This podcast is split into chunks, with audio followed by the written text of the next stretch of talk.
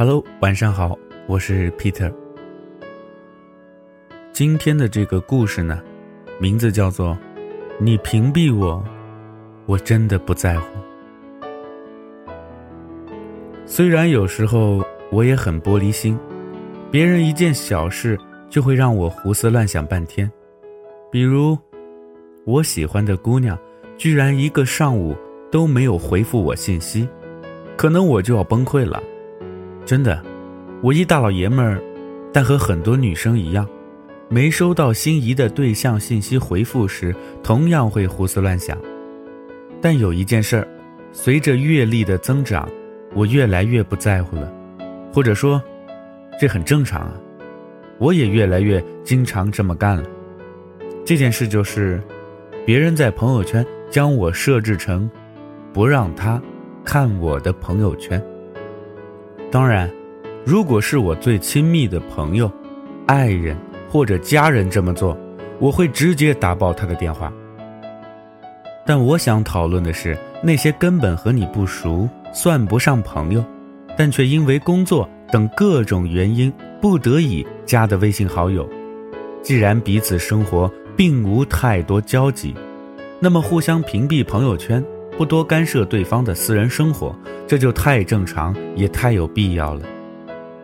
微信官方在功能的考虑上一直恪守着简洁大方的原则，不像 QQ 推出一大堆我根本不会打开的插件。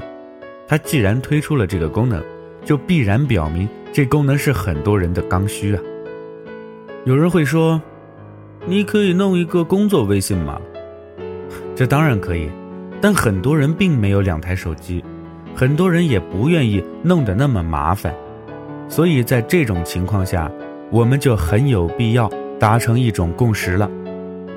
如果你我私人生活并无太多交集，我们顶多只算是个熟人，但因为工作等原因不得已要互加微信，那么双方屏蔽朋友圈，这是一件很正常也很有必要的事情。那么，当你发现他屏蔽了你之后，请你千万不要大惊小怪，毕竟有很多人真的很注重保护自己的个人隐私。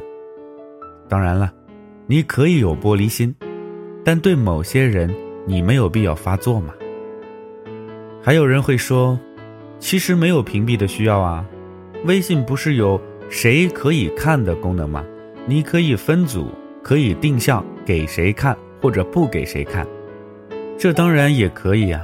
或许说这可能是既保护了自己的隐私，又不会得罪人最好的办法了。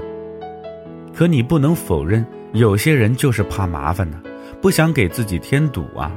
而且你之前所有的朋友圈状态，他是一样可以看见的。随着我实习期时间的增多和其他工作上的需要。我的微信添加了越来越多的好友，但有时候我和他甚至连面都没见上过一次，也没听过他的声音，只是纯粹工作等原因上的需要才添加的微信。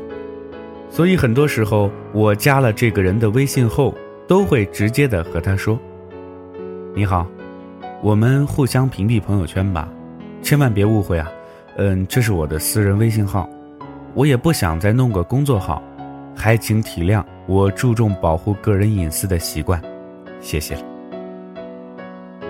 我们一生中会遇到很多很多人，他们不能全部成为你的朋友，甚至连个声音都没听过，但你们仍然会有交集，需要沟通，甚至说句不好听的，你可能会遇到某些居心叵测的人。他只是一时间没露出尾巴罢了，很可能以后就会利用你的隐私做些伤害你的事情。因此，存在即合理。我们都生活在一个几乎离不开社交网络的时代，那么关乎隐私保护的问题就更需要得到重视了，也理应尊重对方出于这方面的考虑对你做出的某些合理行为。当发现别人屏蔽了甚至删除了你，其实不必太在意，不是你人品有问题，这只是他出于各种原因的考虑罢了。比如，你们再无联系了，你们只是纯粹的工作等关系，你们只是熟人，或者连熟人都称不上。而当你出于个人隐私保护的角度想屏蔽或者删除一个人的时候，也不要觉得自己小肚子鸡肠，你有着无可剥夺、至高无上保护自己隐私的权利。甚至当你就是讨厌一个人的时候，想屏蔽就屏蔽，想删除就删除嘛，没什么大不了的。当然了，你屏蔽或者删除之前可以告知他一声。但如果觉得没有必要，那就直接干就好了。你屏蔽我，真的没关系，因为你有自己的生活，可能并不想我去窥探，也可能你就是觉得我是个不靠谱的人，这些都没有关系，各自安好，便好了。不过呢，如果你屏蔽了我，记得备注我的名称，比如已屏蔽 Peter。之后一些让我投票啊、点赞呐、转发等各种友好互助的事情，就别再群发给我了，以免浪费你的手机流量和造成彼此不必要的尴尬。比如下面这个哥们儿，要知道，你很难遇到像我这么好的人了呀。那么今天的故事呢，就说到这儿了。我是 Peter。咱们明天再见。